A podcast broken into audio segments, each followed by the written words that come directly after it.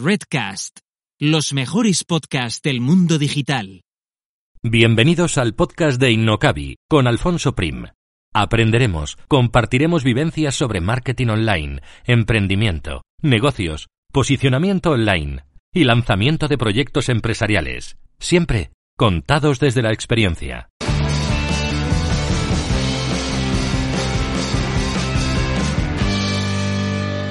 Hoy hablamos con Alex Serrano, consultor de marketing digital especializado en SEO y formador en Aula CM.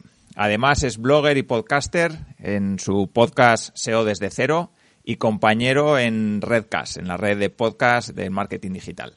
Alex trabajó para una agencia en proyectos para grandes marcas y desde 2018 dirige The Corner Lab, una agencia de marketing y estrategia digital de la que también hablaremos en la entrevista. De su experiencia en SEO extraeremos puntos clave para posicionar una tienda online en Google y así tener un método paso a paso que nos ayude en el proceso. De emprendimiento, de proyectos y sobre todo de mucho SEO hablaremos a lo largo de la entrevista y saludo ya a mi invitado de hoy. Así que hola Alex y muchas gracias por venir. Muy buenas Alfonso, ¿qué tal? Nada, eh, un placer, tenía muchísimas ganas de, conectar hoy contigo, de, bueno, de hablar de todos los temas de los que vamos a hablar, de SEO, de emprendimiento eh, bueno, y como yo creo que da igual de lo que hablamos porque al final estas charlas siempre son, son muy agradables y si hay alguien que puede estar escuchando que saca eh, algún truquito o algún aprendizaje o lo que sea, pues oye, fenómeno, que para eso estamos. Perfecto, pues muy bien. Si te parece, para, por si hay alguna persona que nos está escuchando que no sabe quién eres, cuéntanos un poquito, pues eso, cómo, cómo has llegado hasta aquí. Luego ya entraremos un poco más en detalle sobre tus conocimientos de SEO y tal. Pero sí, cuéntanos un poquito cuál es tu recorrido hasta aficionarte al SEO y llegar aquí. bueno, voy a intentar no enrollarme mucho porque he ido dando muchas vueltas. Pero todo empezó hace justo, ahora, finales de septiembre hizo nueve años, eh, que fue cuando lancé el, el blog, alexserrano.es, aunque al principio no, no, tenía ni siquiera el dominio comprado porque fue, fue empezar por, por pura casualidad y por de estos cualquiera que dice, va a montar un blog de, de marketing y al principio hablaba de marketing offline, más offline que, online, pero poco a poco al final la base de leer blogs y, me fue picando el gusanillo el marketing digital. Al principio fue un todo, bueno, mucho social media, marketing digital en general. Y claro, al final con el paso del tiempo de decir, oye, quiero posicionar los artículos, empezar a, meterme un poco en lo que era eso, aquello del posicionamiento web y demás, pues fui haciendo mis pequeños pinitos muy amateur eh, con el blog y bueno, pues empecé ya a colaborar en otros blogs, me vine a Madrid a trabajar en, como has dicho, en, una agencia eh, de marketing y comunicación. Empecé a trabajar con grandes marcas, ya no solo en cuestiones de SEO, sino más en, en otros, en tema de estrategia digital, que fue el, algo que me dediqué muchos años, ¿no? Más estrategia digital. Y, y bueno, pues dentro de ella, de estos clientes, sí que fui tocando temas de SEO, temas sobre todo de marketing de contenidos, blogs y demás. Pero claro, eh, todo esto lo iba compaginando a, a, su vez en mi tiempo libre. Yo seguía dándole vida al blog y poco a poco me iba gustando más el SEO, hasta que de un momento mm, encontré que era lo que más me gustaba en ese momento dentro del marketing digital. Y empecé a formarme mucho más de forma autodidacta, a practicar con proyectos propios y demás. Hasta que, bueno, llegó un momento en el que decidí dejar el mundo agencia durante una época porque me surgió la oportunidad de, entrar en el equipo de Aula y ahí fue donde empecé ya a meterme mucho más en el mundo del SEO, sobre todo porque empecé a dar clase de profesor de SEO en el máster, bueno, en el módulo de, SEO que tienen y también en, la parte de Google Analytics, ¿no? Entonces, digamos que eh, a lo que más tiempo dedico, tanto en el trabajo como a nivel de formación, es SEO por un lado y, Google Analytics por otro. Y luego, bueno, pues seguí, descubrí que la parte de formación, que era una cosa que nunca había probado, me fascinaba, me, es una cosa que me encanta, disfruto y, y, es una forma también de estar al día, ¿no? Y que te obliga a estar al día para seguir aprendiendo. Y llegó un momento también que fui cogiendo clientes de SEO como consultor freelance y fui, digamos, teniendo mitad formación, mitad cliente SEO. Llegó un momento que, que no podía más y tuve que dejar de un, de un, lado la formación, no del todo, porque seguí dando clases, pero me, me desmarqué un poco de la CM para dedicarme mucho más, no al 100%, pero sí que mucho más a mis proyectos SEO y a, los, y a la parte de consultoría SEO. Esto a lo largo de, un, par de años me llevó a, bueno, pues tener una serie de clientes y tener una serie de necesidades que me llevaron a, decidir montar eh, una agencia de marketing digital porque al final, bueno, tenía varios proveedores, compañeros, colegas de sector en los que íbamos yendo con diferentes canales. Eh, yo solo hacía SEO, entonces dije, bueno, de esto puede salir algo chulo, vamos a probar. Y ese fue el momento en el que decidí montar la, agencia. Y bueno, y yo creo que, que, tú y yo estamos sobre todo haciendo esta, esta, este episodio hoy, porque en enero de 2020, en enero de este año, pues decidí lanzar SEO desde cero, que ha sido el, el, paso que me, ha permitido meterme en el mundo podcast, en conocer a, pues conocerte a ti, entrar en Redcast y todo lo que, ¿no? Todo lo que conlleva esto, que la verdad ha sido la nota más positiva de este año raro que está siendo, ¿no? Pero, pero eso, crear el blog Deseo desde cero y tal, vamos, ha sido una cosa muy buena que he hecho este año, lo estoy disfrutando mucho y espero que es, igual que, digo que hace nueve años monté un blog, dentro de unos años diga, llevo tantos años con el, con el podcast, ¿no? Pues sí, la verdad que el tema del podcast para mí también ha sido un descubrimiento. Yo también lo empecé un poco, siempre empiezo las cosas dándome un margen de tiempo, digo, pues esto tiene que durar eh, por lo menos unos meses para ver si funciona o no. Y luego la verdad es que al podcast le vas cogiendo el gustillo y, acaba siendo acaba siendo chulo, sobre todo yo que hago entrevistas y conozco gente que es muy interesante y de la, que, de la que aprender un montón de cosas. Así que sí. Y ya que hemos hablado de blog y has mencionado que empezaste con un blog, hoy qué recomendación harías a una persona que, que esté pensando en montarse su blog? ¿Que sí o que no? Yo lo tengo claro, pero a ver. Sí, a ver, yo soy muy, soy muy pro blog Sí que es verdad que me parece que con el paso del tiempo la gente le cuesta leer un poco más, ¿no? Porque, eh, bueno, van surgiendo otros formatos. En su momento con el, boom del vídeo y tema YouTube y ahora con toda la parte de, podcast. Yo ahora mismo te digo que escucho más, más podcast que leer artículos. Pero sí que es verdad que hay ciertos momentos en los que eh, yo tengo que buscar una información concreta y, y, agradezco mucho que esté en formato post escrito porque me ayuda bastante y es verdad, y ahora me estoy dando cuenta con el, con el, eh, con el podcast, que yo hay muchos temas que quiero tratar, hay cosas que quiero abarcar, pero no puedo hacerlo en formato podcast porque necesitan cierto apoyo visual o explicarlo de una forma mucho más detallada, paso por paso, mm, que en formato podcast es muy complicado, ¿no? Sobre todo en el mundo del SEO, en el que hablamos de herramientas, hablamos de, de metodologías, de esquemas, de tal, no sé cuántos, un montón de historias, que en muchas ocasiones necesitas que el usuario lo vea. ¿no? Que a lo mejor no es que lo lea, pero vea una imagen o vea una infografía que, has hecho, lo que sea. Entonces yo creo que el blog ahí siempre va a tener algo muy importante que decir. Yo de momento no doy el salto al vídeo porque no... Eh, me cuesta un poco. Sé que tengo canal y tengo vídeos, modo tutoriales y cositas así, pero me cuesta, ¿no? Me cuesta sobre todo por el tema de la producción y el tiempo que lleva, que ya montar un podcast ya bastante tiempo, que no lo parezca. Montar vídeos ya no me lo quiero ni imaginar.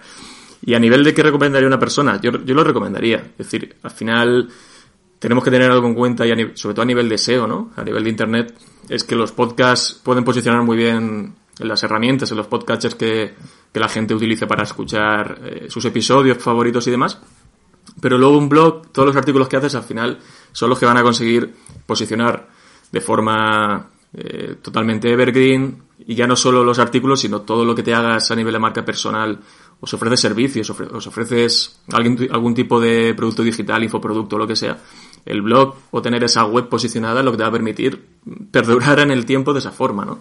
Que tengas ese flujo constante de, de usuarios, de tráfico, que te vayan conociendo, que les aportes también, aparte del podcast, que, que les aportes con el blog. Entonces yo creo que sí que es importante, no sé dentro de 5 o 10 años cómo será el blog, eh, esto evoluciona todo muy rápido, pero a día de hoy a mí me parece importantísimo eso. Sí, yo, vamos, yo estoy de, estoy de acuerdo y además a nosotros que nos gusta el SEO y que, y que bueno, pues que, que, nos gusta escribir y nos gusta posicionar y ese tipo de cosas, yo creo que el SEO, o sea, el, el blog es una parte fundamental. Y yo creo que también para transmitir conocimientos y lo que dices, ¿no? Y generar marca. O sea, que, mm. que eso. No sé cómo estará dentro de cinco años, pero, pero bueno, por mucho que los gurús del marketing quieran matar ya el blog como quisieron matar en su día el email marketing y tantas otras herramientas, pues yo creo que yo creo que seguirá. Así que yo también animo a que a que el que quiera empezar que se monte un blog. Es muy habitual, ¿no? Que siempre estén matando cosas. Pero bueno, eh, también mataron Twitter y mataron muchas cosas, pero bueno, al final yo creo que todo cambia y evoluciona y se transforma, pero y tenemos que adaptarnos a ello. Yo creo que al final, y no es cuestión solo quizás de decidir si nos quedamos solo con un, con un formato, ¿no? Un blog, tal. Yo creo que es todo lo que se puede hacer, porque lo que puedes aportar en un blog, quizás no lo puedes aportar en un podcast y viceversa. Y lo mismo pasa con, con YouTube. Eh, esa parte yo creo que, que, es muy positiva hay gente, hay casos en los que, pues, por ejemplo, eh, Emilio de Campamento Web, que tiene un canal de YouTube, tiene el blog y tiene el podcast, y es un triángulo que utiliza para a veces es el mismo contenido, ¿no? Pero en diferentes formatos, o a veces tienes un formato, o tienes un contenido que solo está en un formato. Entonces, yo creo que eso para una marca personal es muy, muy relevante. Sí, y luego eso Puede ayudar bastante. hay que pensar que son herramientas, o sea, que no es que ya tienes un blog y ya es un blog para siempre y tú ya eres blogger y ya está y no puedes hacer nada en otros canales, sino que, bueno, es una herramienta más y, y, y yo creo que de momento por lo menos funciona y hay que darle caña. Vale, si te parece, sí, sí. Alex, por centrar un poco el tiro y para que los usuarios empiecen a sacar chicha ya de, de esta entrevista, eh, habíamos uh -huh. acordado eh, centrarla un poquito en, en, cómo lanzar y posicionar una tienda online. Entonces, lo que me gustaría a mí es que, bueno, pues que partamos desde cero. Si hay una persona que nos está escuchando y está pensando en lanzar una tienda online, qué pasos o qué claves o qué puntos tendría que tener en cuenta a la hora de pensar en cómo posicionar esa tienda que parte desde cero. Yo te había uh -huh. propuesto un ejemplo, pues que se me ha ocurrido porque es muy sencillo y cualquiera puede entenderlo, que era, pues por ejemplo, si tenemos una tienda de bicis o con accesorios de bicicletas, que todo el mundo sabe lo que es una bici, todo el mundo sabe lo que es una parrilla para llevar alforjas y pedales y ese tipo de cosas. Uh -huh. Y si te parece, pues podríamos hacer ese ejemplo o cualquier otro que, que se te ocurra a ti. Sí, me parece perfecto ese ejemplo. Vale, sí, pues entonces... O sea, que yo creo que, como dices, lo conoce todo el mundo y es, es muy fácil de visualizar, ¿no? A la hora de... Eso es. Sí, entonces, si te parece, eh, podríamos eh, definir un poquito cuáles son los pasos y luego vamos entrando en cada uno de ellos. Eh, tampoco mucho, porque esto al final pues tiene que durar una hora o así, no quiero tenerte aquí todo el día y posicionar una tienda online pues requiere mucho trabajo y mucho esfuerzo y mucho tiempo, ¿no? Pero por lo menos eso, a ver si damos las pinceladas y las claves para, pues para que una persona que nos está uh -huh. escuchando lo tenga claro cuando vaya a lanzar su tienda. Sí. A ver, pues pensando, pensando en que podría ser un proyecto desde cero, ¿no? Que, que lo empezamos desde cero, esta tienda online. Eh, yo empezaría cualquier proyecto con un, con un buen keyword research, con un buen estudio de palabras clave, lo más completo posible. Pero sí que es verdad que antes de empezar este proyecto, eh, o bueno, antes de empezar a hacer ese keyword research, yo me plantearía también eh, hacer un listado o tener muy en cuenta qué productos vamos a tener, ¿no? Porque tú puedes hacer un keyword research del mundo bicicletas y accesorios de bicicletas y te vas a encontrar seguramente muchas keywords de, de productos que a lo mejor tú no vas a vender. A lo mejor tú un tipo de bicicleta eh, tipo fixie o de estas, ¿no? Yo es que esta no voy a vender. Yo lo vendo solo de carretera y tal. Vale, pues en ese caso tienes que saber que a la hora de hacer ese keyword research hay partes, hay eh, cierto, ciertas keywords que no vas a, a, poder trabajar y vas a tener que limpiar ese keyword search. Entonces yo empezaría primero haciendo un listado, aunque entiendo que si vamos a hacer una tienda online eh, sabemos más o menos ya qué producto vamos a tener, ¿no? Qué tipo de productos, basarme, que, que ese estudio de keyword search se base en ese tipo, por ejemplo, si solo vamos a tener un tipo de bicicleta, que ese keyword research se base en ese tipo de bicicletas. No partamos quizás de, no sé, de hacer un keyword research, la parte primera que hacemos de un keyword research, que era más genérica, y luego vamos puliendo, vamos limpiando, no empezaría a lo mejor eh, bicicletas, ¿no? No, porque tú dentro de bicicletas vendes un tipo de bicicleta concreto, entonces tu keyword más genérica quizás sea bicicletas de montaña o bicicletas de carretera. Tienda de bicicletas de carretera o tienda de bicicletas de montaña, porque a lo mejor estás especializado en este tipo de bicicletas. Ahora bien, que tu tienda online es cualquier tipo de bicicleta, y tienes categorías de bicicletas de montaña, fixie, tal, de paseo, eléctricas, lo que sea, ya el keyword search tiene que partir de una, de una, bueno, de una base mucho más genérica, ¿no? Mucho más arriba del todo. Entonces esa parte es importante, antes de hacer el keyword research, saber qué vamos a tener y qué no vamos a tener. Cuando hagamos ese keyword research, ya extraigamos todas esas keywords, tanto las principales que vamos a utilizar como las genéricas, ya lo siguiente sería plantearnos hacer la estructura de la web, la arquitectura y cómo distribuir ese conjunto de keywords que hemos, que hemos ido filtrando.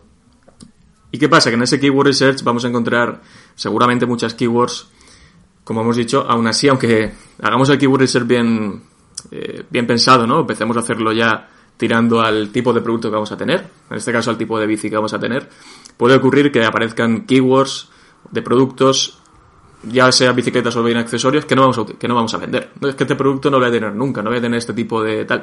Vale, en ese caso, mm, en muchos, he visto e-commerce en los que se, mm, este, bueno, estos pequeños fallos de decir, hay un producto que no, que no vendo y quizás no vaya a vender, pues lo convierto en un artículo de blog, por ejemplo.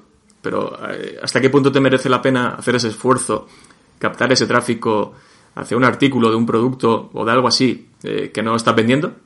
Para luego no venderlo realmente, ¿no? Entonces centrémonos sobre todo en lo que va a generar negocio en primer lugar y luego aparte ya si dentro de ese keyword research que seguramente ocurra empiezan a, empezamos a ver keywords informativas que podemos trabajar en, en, un blog, si es que esa tienda online va a tener un blog, que podría tenerlo perfectamente, ¿no? Por ejemplo, se me ocurre, luego lo comentamos, ¿no? Pero ya, eh, tienda de bicis, eh, todo lo, la capacidad de contenido que vamos a poder crear eh, relacionado que envuelva el mundo de la bici, desde rutas, eh, no sé, cómo limpiar, cómo engrasar la cadena. Yo no entiendo mucho de bici, pero, más o menos, ¿no? Sé que podíamos haber elegido uno que... que no pasa nada. Yo tengo una bici ahí que la, cojo algún sábado, algún domingo y poco más. pero bueno, que me, me refiero a que pueden aparecer muchísimos, muchísimos tipos de keywords diferentes y que luego vamos a poder utilizar también para hacer un plan editorial para, para el blog de la tienda online. Y también una cosa muy importante que, que se olvida mucho en este tipo de, de, negocios, en tiendas online, es encontrar el equilibrio entre lo que es importante o relevante para el negocio y lo que me dice ese keyword research. Porque a veces el keyword research me va a decir que hay una serie de keywords que tengo que utilizar y a lo mejor en el keyword research eh, hay una serie de productos que yo tengo que no estoy encontrando, ¿no? Un tipo de bici, un accesorio, digo, oye, la gente no lo busca, no tiene volumen de búsquedas, o directamente ni me aparece. Eso significa que vamos a dejar completamente denostado ese producto dentro del e-commerce. Va a estar escondido en una profundidad que, no, el, que el usuario ni va a encontrar o a nivel de SEO incluso podemos, no sé, decidir desindexar, ¿vale? Hay que encontrar ese equilibrio. Primero, dentro de todos los productos que tengo, que es lo que es importante para mí. Esta bici, este modelo, estos accesorios van a ser importantes para mí. Y luego aparte lo que me dice el Keyword Research. Tenemos que buscar ese equilibrio y que no todo, todas las decisiones que tomemos a la hora de montar ese e-commerce, esa estructura, eh, toda la arquitectura, sea puramente SEO.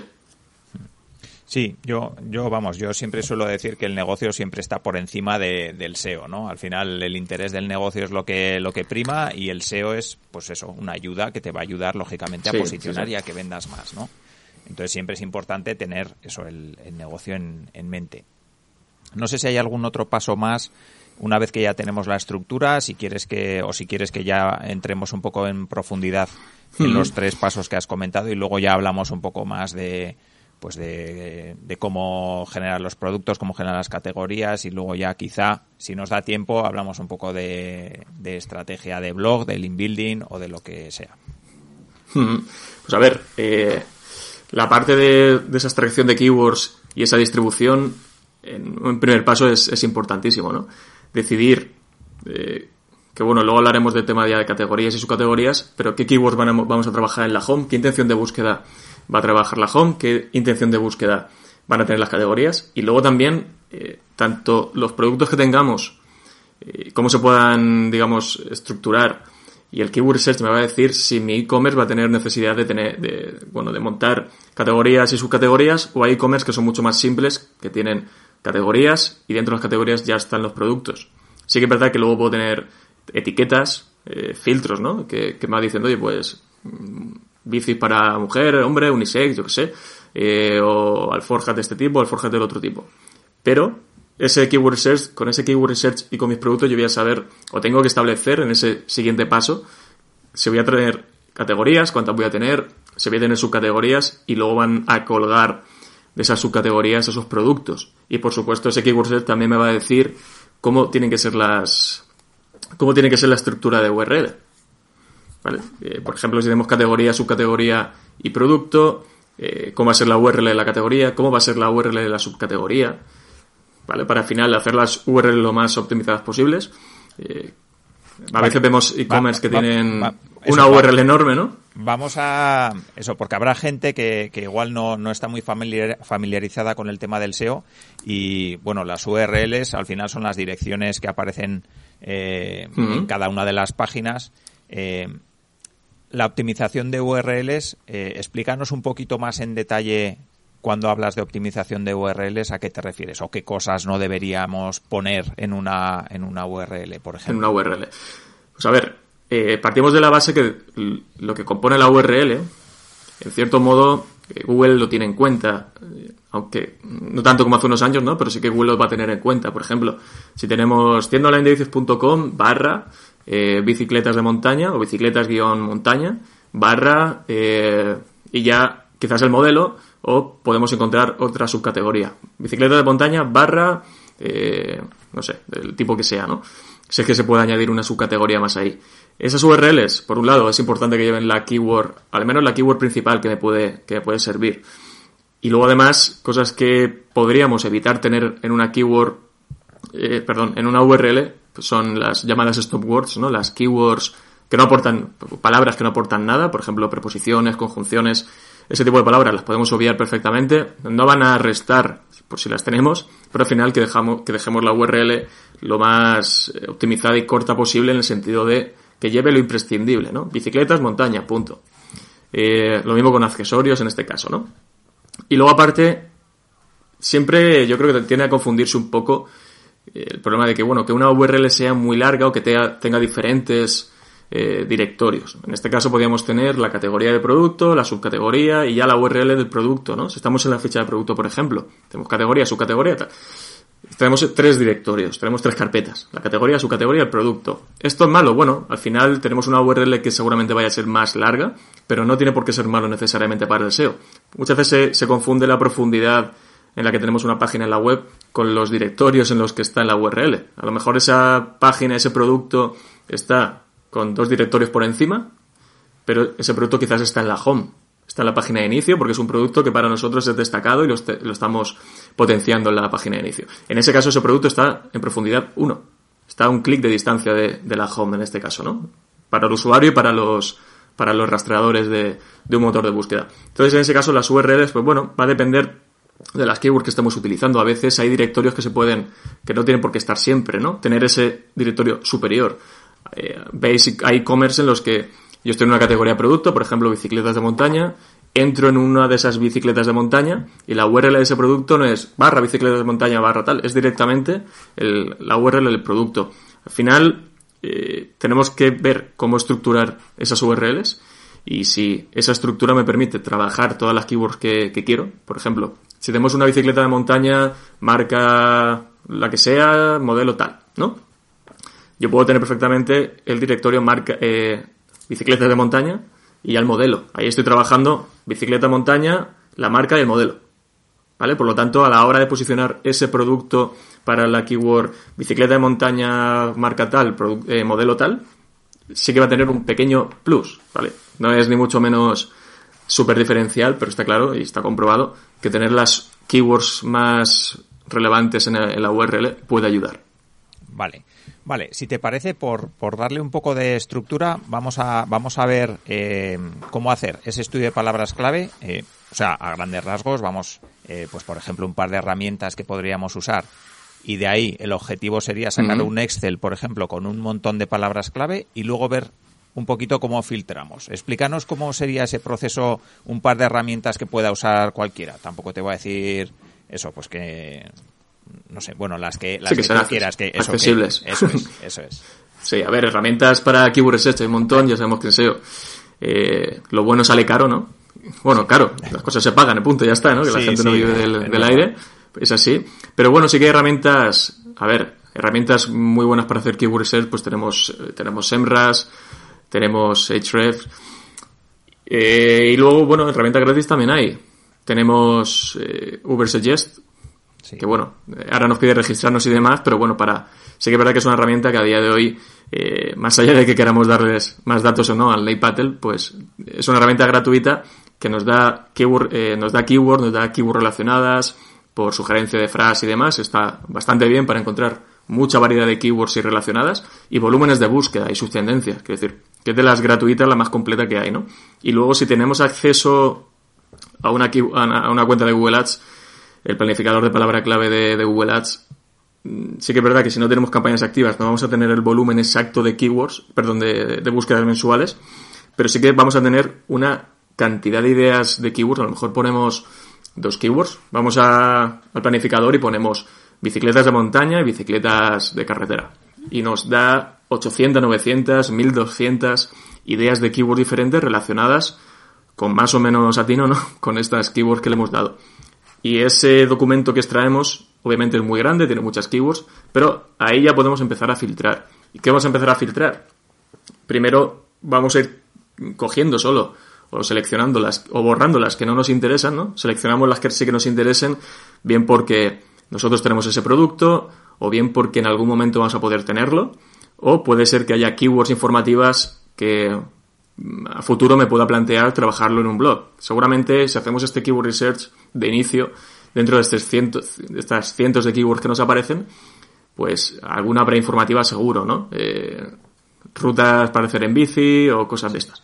Pues todas esas keywords me las puedo eh, poner en otro sitio, que, sea un, otro documento en el que tengo una serie de keywords informativas para futuro o cuando puedo hacerlo, hacer un plan editorial con keywords informativas. Y el resto de keywords transaccionales comerciales, eh, también voy limpiándolas.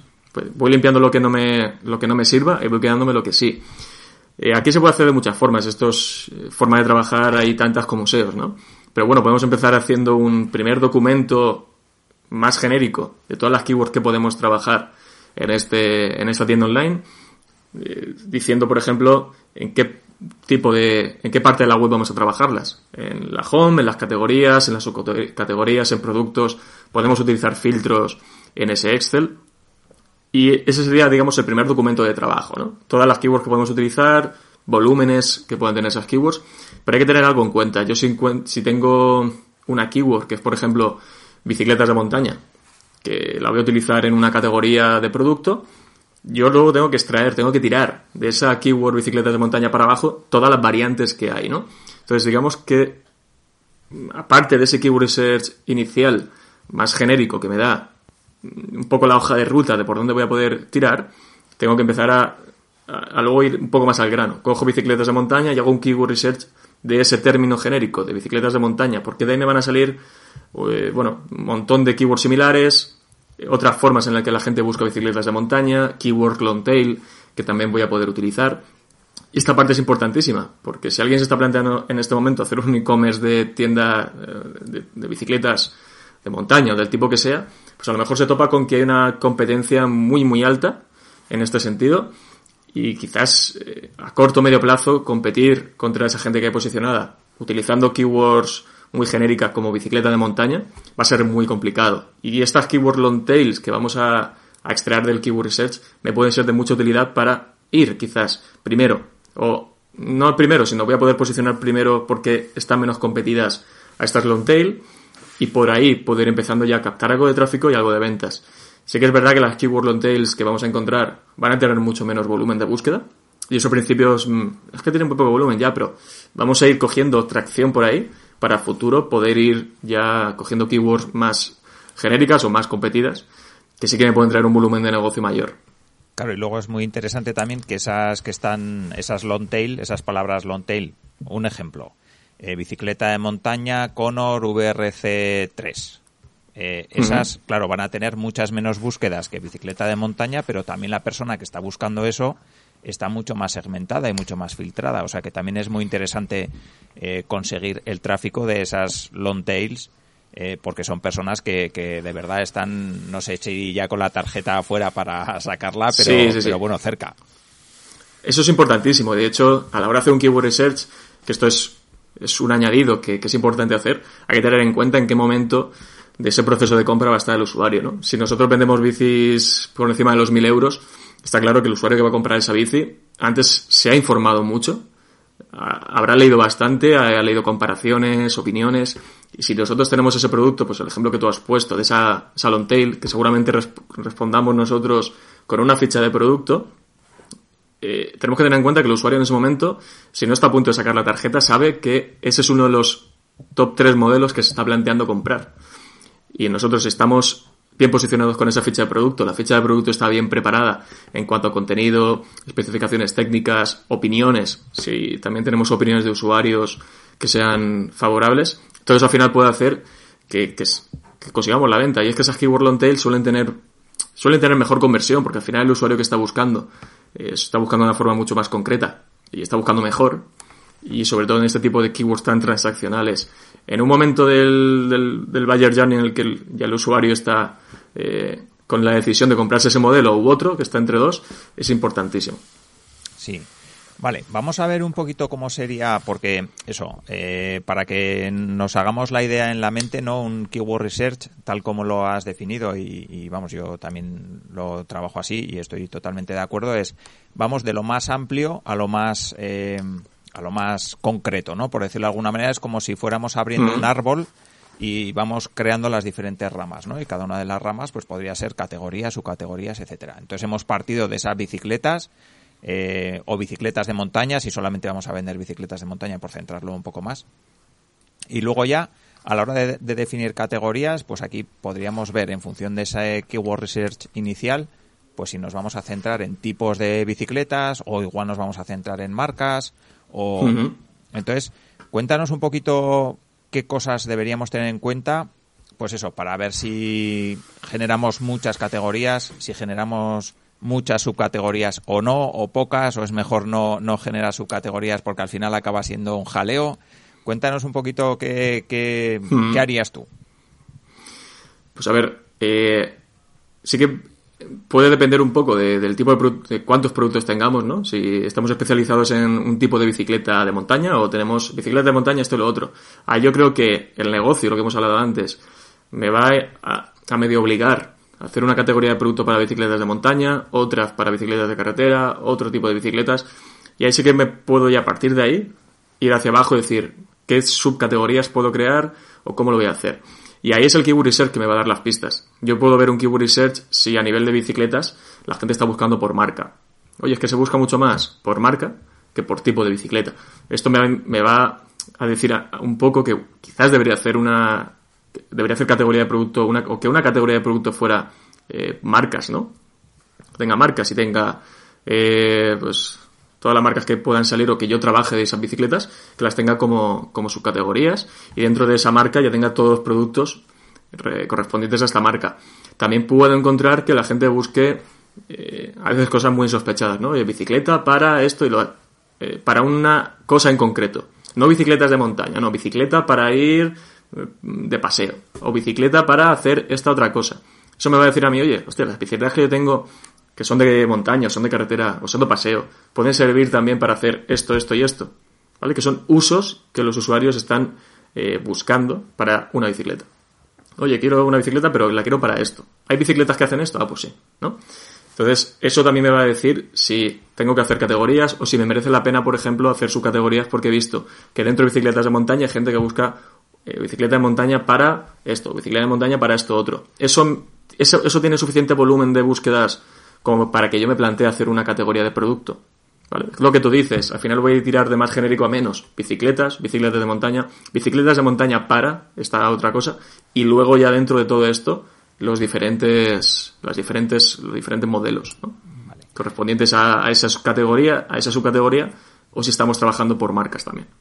Vale, vamos a pensar que ya tenemos la estructura hecha y, ahora nos tocaría eh, decidir un poco qué, contenidos no queremos poner. Pues lo, típico, en la, ves muchas tiendas online que la home son simplemente pues unos unas fotos de producto y ya está, ¿no? Y a mí como SEO y supongo que a ti también, a mí me gusta el texto, que, que aparezcan textos ahí. Vamos a pensar un poco que, cómo serían esas páginas, eh, pues la home, las categorías y los productos en cuanto a texto. ¿Qué es lo que aconsejas tú, recomiendas que, es bueno poner? A ver, en e-commerce esto es siempre, siempre da mucho juego porque al final... La, eterna pelea con el diseñador, ¿no? Sí, sí, sí. Al final un, usuario cuando llega a un e-commerce quiere ver productos y como mucho va a querer ver eh, información sobre un producto concreto, ¿no? Ahí ya le puedo meter Quizás, oye, pues una bici, muchas especificaciones técnicas, opiniones, esto y lo otro, ahí sí que el texto tiene mucha más cabida o tiene mucho más sentido. ¿Qué pasa en el resto del e-commerce? la home, las categorías, las subcategorías. Que el usuario en la mayoría de ocasiones no necesita contenido. Entonces, claro, como SEOs, y es completamente lícito, necesitamos algo de contenido. No estoy hablando de que necesitemos escribir la Biblia eh, o ni siquiera 800 palabras en cada página que queramos posicionar. También hay que tener en cuenta que Google sabe que esas páginas son productos, son, categorías de productos, son subcategorías, tenemos una tienda online y sabe que el usuario en estos casos no demanda texto, no demanda información, demanda productos. Entonces, no va a necesitar eh, que nuestra página tenga muchísimo contenido porque sabe que ese contenido no es lo que el usuario necesita, no satisface esa intención de búsqueda comercial o transaccional que tiene el usuario. Entonces, ¿hay que meter texto? Sigue necesario. Y veré, bueno, también habrá sectores en los que por competencia o por cómo está el sector, hay webs que las que están posicionando no tienen nada de contenido, y esto ocurre.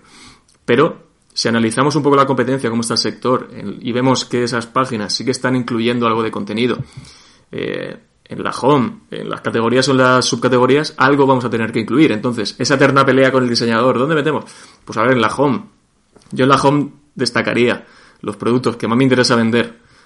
Bien porque me dan más margen, porque son de temporada, porque sé que los usuarios es lo que están buscando en ese momento. Por ejemplo, si tenemos, eh, esto ayuda mucho, si tenemos un buscador interno en la web, ¿no? Que buscamos el, producto, si yo tengo ese buscador habilitado en Analytics y veo en los informes de Analytics que la gente está buscando una determinada bici o un determinado accesorio dentro de mi web a través de ese buscador, pues oye, a lo mejor si me merece la pena porque es un producto que me interesa vender por margen, por, porque me quiero quitar stock, lo podemos poner en la home. Y en la home, bueno, pues al final la home tiene que ser un poco un índice del resto de la web, ¿no? Poner en valor las principales categorías, subcategorías, los principales productos, también pueden ir variando. Y dentro del contenido de esa home, eh, el que podamos meter siempre y cuando entendamos que es más o menos relevante. En una home, bueno, eh, no estamos hablando de un producto ya, de una, categoría en concreto, sino de quiénes somos nosotros, ¿no? de, nuestra tienda, de nuestra marca. Meter algo de contenido que hable un poco de nosotros. Que no sea quiénes somos, ojo, ¿eh? sino que hable de somos la tienda online especializada en bicicletas, número uno de España. también ese texto, ese pequeño texto que me permita trabajar esa semántica que vamos a necesitar para posicionar esa home para tienda de bicicletas online, por ejemplo, ¿no?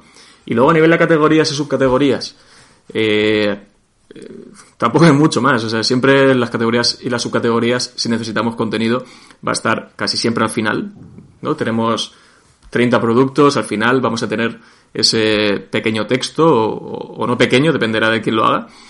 O también hay tiendas online que ponen unas pequeñas líneas arriba, antes de los productos, que no moleste para que el usuario vea los productos cuanto antes y abajo ya tienes el resto. Estos textos, pues, ya sabemos que no se lo leen nadie, ¿no? Prácticamente.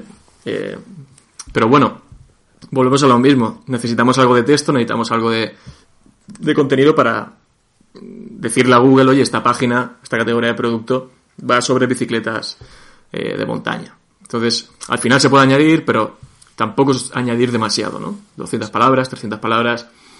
Eh, intentar aportar algo con ese contenido. A veces va a ser difícil, pero intentarlo. Y bueno, luego hay tiendas online que vemos que ese texto también lo aprovechan para meter enlaces internos a otras categorías de producto que puedan ser relacionadas, o a subcategorías, o a productos, ¿no? Y esa parte, pues bueno, también la podemos utilizar para enlazado interno, que más allá del rastreo, poco va, poco más va a hacer, ¿no? mejorar esa parte de rastreo interna, poco más va, va a aportar. Vale, vale. O sea que, en principio, eh, sí que hace falta algo de texto. Eh, quizá no hace falta, como dices, no escribir la Biblia, pero bueno, por lo menos algo de texto. A día de hoy, que estamos en 2020, sí que de momento, todavía hace falta. Igual, si tenemos suerte y esto lo escucha alguien en 2032, pues igual. estos, estos locos que decían, ¿no? Eso es. vale, y Luego, eh, te quería preguntar también, una vez que tenemos ya la estructura de, digamos, de la tienda online, tenemos el contenido que queremos poner en la home, en las categorías, subcategorías y luego toda la parte de productos. Eh, entiendo que la ficha hay que optimizarla bien en caso de querer posicionar los productos con toda esa batería de cosas que decías, pues las imágenes optimizadas, las opiniones de producto, perdón, las opiniones de los clientes, descripciones de producto, etcétera. Em, Y luego, del, del, estudio de palabras clave, has comentado antes también que de ahí podíamos sacar otras palabras clave que no sean tan transaccionales, digamos, o tan de tienda online, sino que sean más informativas. Entonces aquí vendría la parte de eh, esa persona se plantea hacer un blog para la tienda online o no. Entonces, eh, bueno, sí, eh, explícanos tú qué, qué opinas, si, lo, si aconsejas hacer un blog en base a ese estudio de palabras claves, si, si han salido palabras que pueden ser interesantes o no, dependiendo un poco del sector, del tipo de producto, ¿cómo lo plantearías? A ver, yo siempre he predicado mucho con que el, blog, si se hace bien, restar nunca va a restar Ahora, nos puede restar tiempo, dinero y, años de vida, porque hay que dedicarle mucho tiempo y hay que hacerlo bien. Eh, si en ese Keyword Research hemos encontrado keywords a nivel informativo, que dos cosas fundamentales, que puedan, que nos ayuden a generar contenido que sea útil para el usuario y sobre todo que ese usuario sea nuestro público objetivo. Si yo estoy, tengo una tienda de bicis online y veo que hay, eh, bueno, pues, cómo cambiar, no sé, eh, una parte de la bici, un pedal, una cubierta de bicicleta, lo que sea. Si yo puedo aportar información ahí, porque además, como tienda online, soy una voz autorizada, soy experto en, en estos en estos, eh, bueno, sí, en esos cambios de bici, cositas así, mantenimiento, ¿no? De bicicletas, yo puedo hacer una serie de artículos que ayude, que ayude al usuario. Y esto puede ayudar tanto al usuario que todavía no es cliente como el que ya es cliente. ¿Vale? Por ejemplo, oye, no, es que nos olvidamos de que uno ya ha comprado, este, bueno, ya ha comprado, ya no me preocupo por él un blog puede ser una ayuda pasiva, una, puede hacer un, digamos, una función postventa pasiva en cuanto a un, a un, a un cliente, ¿no? Por ejemplo, si yo compro una bici y esa bici en concreto, ese modelo, tiene un tipo de mantenimiento o necesita ciertas cosas cada X tiempo, y yo tengo ese, ese material, tengo esa información de instrucciones eh, y demás, si ese material lo estoy proveyendo, oye, el usuario está yendo, ah, mira, lo mismo que me vendieron la bici, me dicen cómo hacer esto y cómo hacer lo otro, ¿no? Y luego aparte que intentar que ese... que a lo mejor no vamos a poder hacerlo con todos los contenidos, ¿vale? No hay que obcecarse tampoco en que todos los contenidos que hacemos en un blog, aunque sería lo ideal, sería fantástico, de una forma u otra me pudieran traer ventas. El objetivo del blog en un e-commerce no es traerme ventas. Nos va a permitir conseguir más tráfico, mayor visibilidad, e incluso mejorar el lazado interno, es decir, una serie de ventajas que son muy notables. Pero si a esos contenidos yo consigo darles un enfoque eh, lo que decíamos antes del, proceso de compra. Si el usuario está en un punto en el que yo puedo acompañar al usuario en ese punto con un post, pero luego también voy a estar en el paso siguiente, que va a ser ya la compra, mejor que mejor. Te pongo un ejemplo, no el este de, la, de las bicis, pero algo que me ha pasado a mí en los últimos meses. Yo tenía que cambiar, la batería del Mac ya me estaba fundida y tenía que cambiarla. Pero esto fue justo en el confinamiento, las tiendas estaban cerradas y dije, me tengo que cambiar esto como sea porque es que no aguantaba encendido ni un minuto, ¿no? Pues yo busqué, nunca lo había hecho, busqué cómo cambiar la batería del MacBook Air 2015 o no sé qué, de qué Y me salió un post en que me lo explicaba paso por paso cómo cambiarlo. Oye, pues necesitas esta batería, necesitas unos destornilladores especiales, ni puta idea. Pues, claro, el mismo post que me estaba dando esa información tenía el enlace a la batería y a los destornilladores. Pues en ese caso, ¿qué hice? Los destornilladores me los compré en otro sitio porque eran más baratos, pero la batería sí que me la compré en, el, en la misma tienda. Y fue un proceso de compra muy, muy corto, ¿no? Ah, que es muy fácil cambiarla, me lo explican con un vídeo además dentro del propio post y me llevas al, a la ficha de producto de una de las cosas que necesito para poder llevar a cabo ese, ese reemplazo. Entonces ese es un ejemplo de un post me puede derivar una venta de una forma bastante sencilla. Pero habrá posts que no lo hagan. Y eso lo tenemos que tener en cuenta también. Pero siempre eh, no saliéndonos del, de lo importante que es que ese tráfico que me llega al blog sea siempre mi público objetivo, mi, tráfico, que sea el tráfico cualificado al fin y al cabo. Sí, yo creo que también es interesante un poco eso, ¿no? Tal, con el ejemplo que, que has comentado es, es claro y luego también de una manera un poco indirecta, ¿no? Que también es un canal, pues, eh, yo qué sé, pues por ejemplo, para atraer links externos. Si tienes artículos de calidad, pues que te puedan linkar a esos artículos, que es muy difícil que alguien vaya a linkar a una tienda directamente, ¿no? Pero, bueno, a, un artículo donde aportas contenido interesante. Y luego también me parece interesante a la hora de tener eh, contenido que publicar en redes sociales, por ejemplo, si es verdad que quieres hacer una estrategia de, marketing de contenidos, ¿no? Que eso, también, pues bueno, eh, también hay que pensarlo porque como todo, pues requiere tiempo, dinero, esfuerzo y paciencia, ¿no? Entonces. Sí, sí, sí.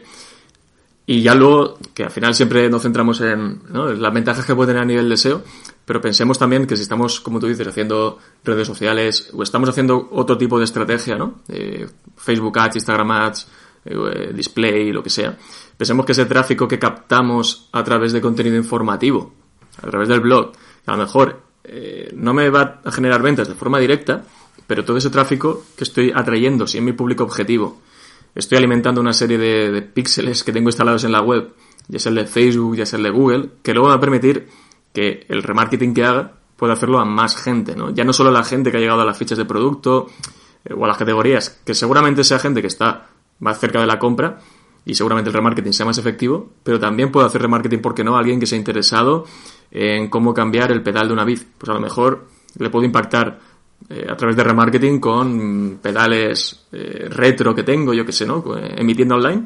Y es una forma también de atraer o de descubrirte a, gente que no te conocía. Vale. Y vamos a suponer que ya tenemos la tienda online. Ya la tenemos online, no, nunca mejor dicho. Eh, ya con los contenidos, con los productos, con todo lo que queríamos tener. Eh, el siguiente paso o la siguiente duda, bueno, yo creo que el siguiente paso es claro que, hay que medir, o sea, sí o sí, desde que la lanzamos. Entonces, danos también algunas pinceladas, algunos consejos sobre, eh, bueno, te, lo iba, te iba a centrar el tiro en qué dos herramientas son claves que, debe tener, pero bueno, si quieres alguna más, pues también las que tú quieras comentar, pero vamos. A ver, para medir, y aquí ya sí que es 100% gratuito, Search Console por un lado, para todo lo orgánico, ¿no? Y, Google Analytics.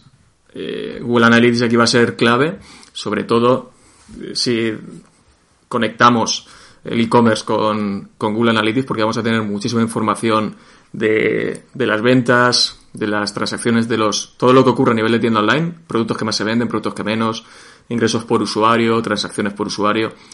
Tener esa capacidad de medir de, oye, estos productos pues la gente los está visitando mucho, pero no me los compran, ¿no? Eh, ¿Cuánto se está dejando de medio un usuario por, compra? Y luego también la posibilidad de, medir los, el embudo, ¿no? Todo ese proceso de compra desde que el usuario añade los productos al carrito, cuánta gente se queda en cada paso, ahí con Analytics lo, lo podemos tener bastante controlado y es fundamental. Vale, vale, pues entonces ya tenemos la tienda online, ya podemos medir. El siguiente paso para una persona que empieza y que quizá pueda ser su primera tienda online es, vale, ¿y ahora, ahora cómo me encuentra la gente? ¿Qué hago para, bueno, pues empezar a, que Google me tenga en cuenta, me posicione, porque ya sabemos que es un recorrido largo, que vamos a tardar, pero qué cosas podemos ir haciendo para, no sé si acelerar, eh, pero, pero bueno, por lo menos intentarlo. Pues a ver, una vez hecha la, la web y lanzada, ¿no? Indexada, asegurarnos que esté que esté indexada. Yo, vamos, lo primero que haría. en WordPress de explicar la pestañita esa. Sí, por favor. Disuadir a los motores de búsqueda, lo, quitamos y ya podemos salir a, la calle. Eso es. Eh, pues, a ver, yo lo primero que haría, y hablando de Search Console, ¿no? que lo acabamos de, mencionar, en Search Console tenemos una opción que es inspeccionar URL, que es una cosa muy sencilla, aunque últimamente Google, eh, con sus problemas de indexación que tiene cada 2x3, ya no nos asegura que funcione tan bien. Pero bueno, tenemos una barrita arriba que es la de inspeccionar URL, que podemos enviar cualquier URL para que Google eh, la, la, rastree y la indexe cuanto antes. En un proyecto nuevo yo me centraría sobre todo en, tampoco vamos a pasar todas las URLs por ahí una a una, ¿no? Pero eh, al menos la home, alguna URL relevante, categorías, para que Google vaya cogiéndolas y luego aparte el sitemap, que tengamos un sitemap eh, bien optimizado con las cosas que tienen que estar en el sitemap, lo que es relevante para mí, y ese sitemap también enviarlo a, enviarlo a Google a través de Search Console. Luego, para ir cogiendo un poco de tracción y que Google vaya confiando en nosotros, sobre todo con dominios nuevos, que, estamos un poco en el inframundo todavía, ¿no?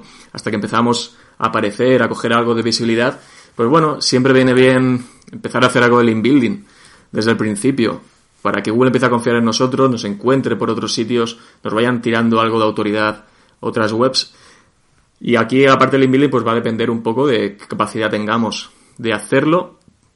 Y ya no solo de, hablo en cuestión de pasta, sino hablo también en cuestión de relaciones, posibilidades, si tenemos la posibilidad, por ejemplo, si ya hemos montado algún artículo nosotros en el blog, ir quizás a hacer artículos de autor invitado en otros blogs, pues por ejemplo, un blog especializado en, en tema de montaña, pues puede tener cabida que nosotros como expertos en bicicletas de montaña, pues el CEO de la tienda online o quien sea, vaya a hacer un artículo de invitado en otra web y a través de este tipo de, acciones conseguimos enlaces entrantes que ya no solo nos pueden, ya no, nos, no solo nos pueden derivar cierta autoridad y esa confianza o visibilidad, sino también tráfico, ¿no? Que eso, al final también es importante, que siempre lo olvidamos, ¿no? Cuando hacemos link building, que esos enlaces que estamos poniendo nos traigan también tráfico, porque si no, a ojos de Google ese enlace va a tener más bien poco valor. Y luego ya está la parte de hacer link building invirtiendo dinero, llegando a acuerdos con, con webs, hay plataformas para conseguir enlaces o, post patrocinados de la temática. Eh, bueno, en definitiva, hay un montón de opciones a la hora de conseguir enlaces mediante que haya con, con pasta de por medio siempre y cuando se haga bien. Esto siempre es un poco un tema tabú, ¿no? Del tema de, ah, comprar enlaces, tal. Está claro que, a ojos de Google esto no es ni mucho menos lo, lo, mejor, pero funciona, porque funcionar funciona, y siempre y cuando se haga bien, eh, las cosas pueden, pueden, pueden ir para arriba y no tenemos por qué tener problemas. Y esto es lo mismo que decíamos antes. Igual dentro de 5 o 10 años, pues esto que estamos hablando ahora eh, ya está completamente controlado por Google y no hay tutía con esto, ¿no? Pero de momento funciona, se puede hacer, y haciéndolo bien, es un buen empujón inicial que nos puede que puede hacer que a lo mejor tardemos en lugar de, de seis meses en empezar a tener algo de visibilidad a, tenerla en dos o en tres. Sí. Bueno, aquí también vamos a repetir eso que estamos en 2020 para, pues acaso nos están escuchando en 2060. Y, y sí, sí que hay, bueno, hay acciones también que se pueden hacer y que son interesantes. A ver qué opinas tú sobre todo al inicio, ¿no? Porque eso de hacer el link building bien, pues yo entiendo que, es eh, pues ir poco a poco, ¿no? Intentar que sea lo más natural posible. O sea, es muy difícil que una web que acaba de nacer ahora con un dominio nuevo, pues de repente le caigan 20 enlaces de 20 periódicos diferentes, ¿no? Eso es. Entonces, ese tipo de cosas, pues hay que intentar evitar. Y luego, a mí, algo que me gusta para arrancar un proyecto también es, por ejemplo, pues eh, hacer menciones en foros o, o dejar comentarios en otras webs no sé qué opinas tú, incluso aunque no lleven el link puesto, pero por lo menos que empiece a sonar por ahí, no sé qué opinión tienes tú a este respecto. Sí, sí, sí. Esa parte es muy importante, es decir, al final no dejan de ser señales. Eh, oye, que dejamos comentarios en foros, en, blogs, todos son, no dejan de ser señales, no dejan de ser menciones, o bien a la marca, o bien si hay un enlace de por medio, ¿no? esa parte es, eh, ayuda también porque vuelva viendo que, ah, esta marca estoy viendo que la empiezan a mencionar en varios sitios, o este enlace, que sí, que al final los enlaces que consigamos en foros, eh, en firmas o cositas así, son enlaces con poca fuerza, no, muchas veces, la mayoría de casos son UFollow o ahora los, los UGC, pero al final todo suma. Incluso también relacionado con esto podríamos decir que si tengo la capacidad de, a la vez que estoy empezando a hacer SEO y he montado la tienda online, empezar a hacer eh, redes a nivel orgánico, ¿no? Social media, o puedo comprar tráfico a través de Facebook Ads y todo esto. Al final es tráfico que estoy generando la web y puede ayudar a que Google poco a poco vaya descubriendo, vaya confiando, empiece a darnos un poco más de, bueno, de confianza, ¿no? Sí, nosotros. sí, y luego también que son estrategias normales. Yo monto una web de cero, no tengo tráfico orgánico y ¿qué hago? Pues lo, compro en redes sociales y ya está. O sea, eso que, eso sí, sí, no, no es... Eso Google lo entiende perfectamente. Y luego, pues que aunque partamos con una web desde cero sin mucho presupuesto, pues eh, quizá esos primeros enlaces eh, sí que los podemos conseguir nosotros manualmente. O sea, también para Google es algo muy natural que nos creemos nuestras redes sociales y aunque los enlaces desde Twitter, desde Facebook y tal sean no follow, pero por lo menos que, los tengamos también. Yo creo que eso, es importante. O sea, es, peor no tenerlos quizá que... que a ver, tenerlos no te van a perjudicar en ningún, en ningún caso, te lleva tiempo y tal, pero al final es que son, son todo ventajas, todo suma, son pequeñas señales, son pequeños eh, pluses, que al final hace que tu marca poco a poco vaya teniendo un poco más de, autoridad, ¿no? Vale, y bueno, ya casi para terminar, porque la verdad que se me está pasando volando, yo me pongo a hablar de SEO y, se me pasa el tiempo. Total. Eh, sí que me gustaría, ya que hemos hablado un poco cómo sería el proceso y cómo quizá una persona que nos está escuchando que, que no sabe mucho de SEO o que, o, que, bueno, es el primer proyecto que monta, ¿Cómo le puede ayudar un consultor SEO a que todo este proceso pues se haga de una manera profesional y no te voy a decir asegurando que vaya a tener éxito, porque lógicamente en SEO pues es difícil asegurar cuando estás peleándote con, con, un, con un software como es Google, ¿no? Pero sí que me gustaría que nos cuentes un poco como consultor SEO eh, qué, ayuda se le puede prestar a, una tienda online que empieza. Pues a ver, yo creo que lo que hay que tener en cuenta es que aunque al principio pueda costar a la hora de hacer, oye, pues tengo que hacer una inversión en SEO y tal, a la larga te va a salir más barato. ¿Por qué? Porque si nosotros empezamos, si yo ahora empiezo una tienda online sin tener ni idea de SEO, puedo tener muchísima idea de, lo que estoy montando de mi sector, ¿no? Pero no tener ni idea de SEO. Eh, vamos tirando, vamos tirando, vamos tirando, vamos, conforme va pasando el tiempo y vamos, vamos metiendo, más vicios se van cogiendo, más cosas luego vamos a tener que solucionar. Y seguramente, si se ha hecho muy mal, ¿no? Cuando se empiecen a hacer acciones, revertir la situación va a ser cada vez más complicado y vas a necesitar más meses para ver resultados. En cambio, si un consultor, y cuando hablamos de que empiece desde cero, hablamos desde que, empiece el proceso de ya de creación de la web. Muchas veces montamos el proyecto, montamos la tienda online, ah, voy a contratar un SEO. ese SEO va a tener que empezar por hacer una auditoría a esa web, un keyword research para ver si las keywords que se han puesto de inicio están bien orientadas y a lo mejor eso implica que tenga que volver a llamar al diseñador web para que me cambie ciertas cosas. Oye, estas páginas no, las URLs, el menú, las categorías. Ya son unos meses que vamos a tener perdidos, no perdidos, pero de rehacer cosas que acabamos de hacer.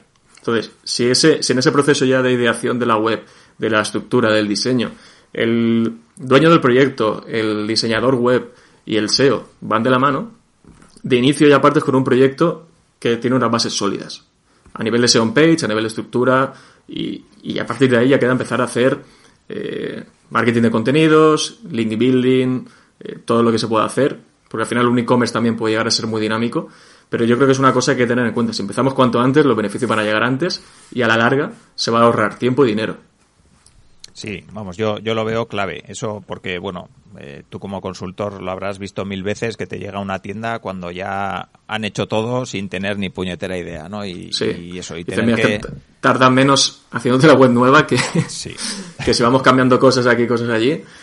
Incluso webs que, bueno, pues eh, se hicieron en su momento, no hay un mantenimiento y cuando te llegan a tus manos, pues tienes 25 plugins que hay hace dos años que no se actualizan, versión de WordPress del año la pera, eh, no sabes por dónde entrar porque cualquier cosa que toque va a explotar.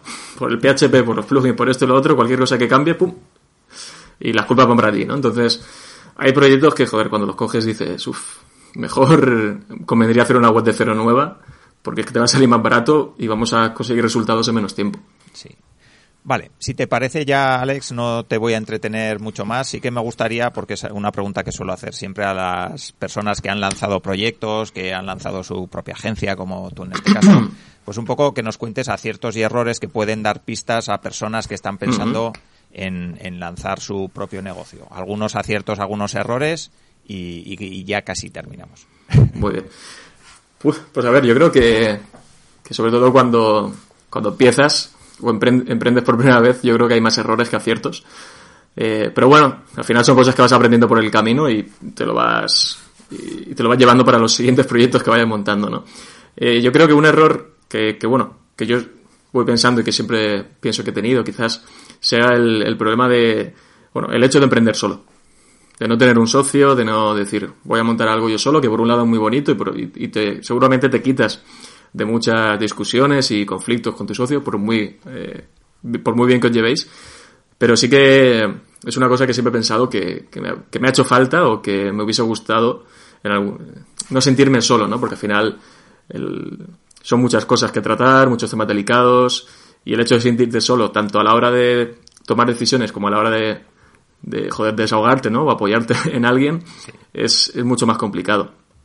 Y otro error también que, que siempre he pensado es a la hora de montar un, a la hora de emprender o montar un, proyecto que, bueno, eh, que sabes que al final va a ser parte de, tu vida y es un riesgo, ¿no? Incluye ciertos riesgos, pues sobre todo mm, el tema de los gastos, tener en cuenta siempre que los gastos iniciales que tengas siempre sean en cosas completamente fundamentales y que tengan, en las que tengas que invertir, ¿no? Y, a veces un poco guiado o llevado por la ilusión de, de empezar algo nuevo y tal, pues yo creo que te dejas llevar por, por eso y terminas haciendo gastos que son completamente prescindibles, ¿no? Y esa parte, pues seguramente luego la sea, digas, hostias, menos mal que no gasten estas cosas, ¿no? Porque luego puede venir mal dadas, este año ya sabemos que, que puede pasar de todo, y entonces yo creo que eso son errores que, que yo he cometido, o no son errores, quizás no sean errores o no, pero bueno, son cosas que mm, a toro pasado digo, hostias, eh, me hubiese gustado hacerla de otra forma, ¿no? Y luego está el tema de delegar también. El tema de delegar que siempre es una asignatura pendiente, al menos en mi caso. Y sí que he conseguido llegar a, a mejorar esa parte, ¿no? Pero yo creo que nunca es suficiente y nunca se hace del todo bien. Y bueno, a, nivel de, de aciertos, eh, yo creo que es, en mi caso, yo pude empezar con una base de clientes. Es decir, no empecé, ah, voy a montar un proyecto y a ver qué tal sale, ¿no? Yo di el paso porque tenía una base de clientes que sabía que iba a mantener. Y bueno, empieza a hacer una base y ese crecimiento es un poco más, más sencillo. Y también otra cosa que creo que, que hice bien en su momento fue eh, montar algo en lo que yo disfruto, de lo que yo disfruto haciendo y, lo que sé hacer, ¿no? Muchas veces me ha pasado de pensar, hostia, montaría esto, montaría lo otro, tal, que guay tener esto, pero luego lo pienso y digo, pero es que no tengo ni idea de ese sector. O sea, puedo liarla. Me puedo meter y me puede salir muy bien, pero puedo liarla, ¿no? Entonces, tener esa seguridad también de que lo que estás haciendo, lo que estás montando es de lo que sabes hacer, de lo que vienes haciendo y con lo que disfrutas también. Sí, y quizá, bueno, por lo que has contado, supongo que también te pasó, ¿no? Que empiezas haciendo webs para ti o, intentando posicionar cosas para ti y dices, joder, esto de verdad me gusta y aunque no tuviera clientes o no tuviera retorno, ¿no? Pues, pues lo, haría porque, porque es algo que realmente me, gusta. O sea que, que, esa parte de que te guste lo que haces sí que, sí que creo que es importante. Vale, eh, y te voy a pedir que nos recomiendes algún libro, algún podcast, algún blog eh, algún contenido que sea interesante para las personas que nos están escuchando. Pues a ver, podcast, eh, voy a decir dos, uno que sea de marketing digital para los que nos están escuchando y otro por si, que, es uno que escucho yo bastante ahora, por si a alguien le puede también interesar. En cuanto a marketing digital, eh, yo creo que sobre todo también por lo que hemos hablado hoy puede interesarles el, podcast de Blogueando, que es el podcast de, de PubliSwitch, que también lo lleva Chus Narro y, Rubén Alonso, que son dos cracks. Y además es uno de los podcasts en los que aprendes y te diviertes más porque son súper divertidos. Y luego yo escucho otro podcast, a mí me gusta mucho el mundo de la egiptología, desde bien pequeñito, y ha habido muchos años. A mí también, sí. también me gusta, me gusta mucho, sí. Desde bien pequeñito leía un montón, y sí que es verdad que en los últimos años lo había abandonado un poco, porque al final te metes en la rueda, ¿no? De, de aprender todo lo que tiene que ver con el trabajo, y te dejas un poco los, los hobbies. Y descubrí hace poco el podcast de Dentro de la Pirámide, que es el, que es el podcast de Nacho Ares, que es, es una eminencia dentro del mundo de la, de la egiptología, y es una auténtica pasada, la verdad. Te metes en esos episodios, además están súper bien producidos, la musiquilla, eh, declaraciones de gente muy top del, a nivel internacional de, de egiptología, y mola muchísimo, la verdad. Y luego de libros, pues el último que me leí, que me lo acabé finales de agosto, cuando todavía estamos un poco de vacaciones y esto, fue el libro de del hombre en busca de sentido, que es de Víctor Frankl, que es, bueno, pues de un, un psicoanalista que estuvo, que sobrevivió a, a, los campos de concentración nazis. Y es cortito, eh, se lee muy bien, muy, muy, muy fluido. A pesar de ser, tocar temas de psicoanálisis y demás, creo que es un libro que, que todo el mundo se debería leer porque está muy muy bien, aporta bastante. Vale, pues muy bien, pues muchísimas gracias y bueno, quedará en las notas del programa y también donde te pueden encontrar, que también lo pondré en las notas del programa, cuéntanos un poquito por la gente que quiera saber más de ti, del trabajo que hacéis en la consultora, eh, cuéntanos dónde te pueden encontrar. Bueno, eh, en mi web es alexerrano.es, que es ese blog que os decía que, llevo nueve años, Está la parte de, web y la parte de blog, donde siempre que puedo publico artículos también escritos. Estoy en el, en el podcast de SEO desde cero, en Evox, en Spotify, en Apple Podcast, en Google Podcast. Y luego, pues la web de, la agencia es de cornerlab.com, que ahí también está toda la información. Y, creo que no me dejo nada eh, a nivel de dónde encontrarme. Ya hemos dicho, bueno, solo dar, doy clase de SEO y, y Analytics en Aula CM, que está aquí en Madrid, pero también tienen modalidad online.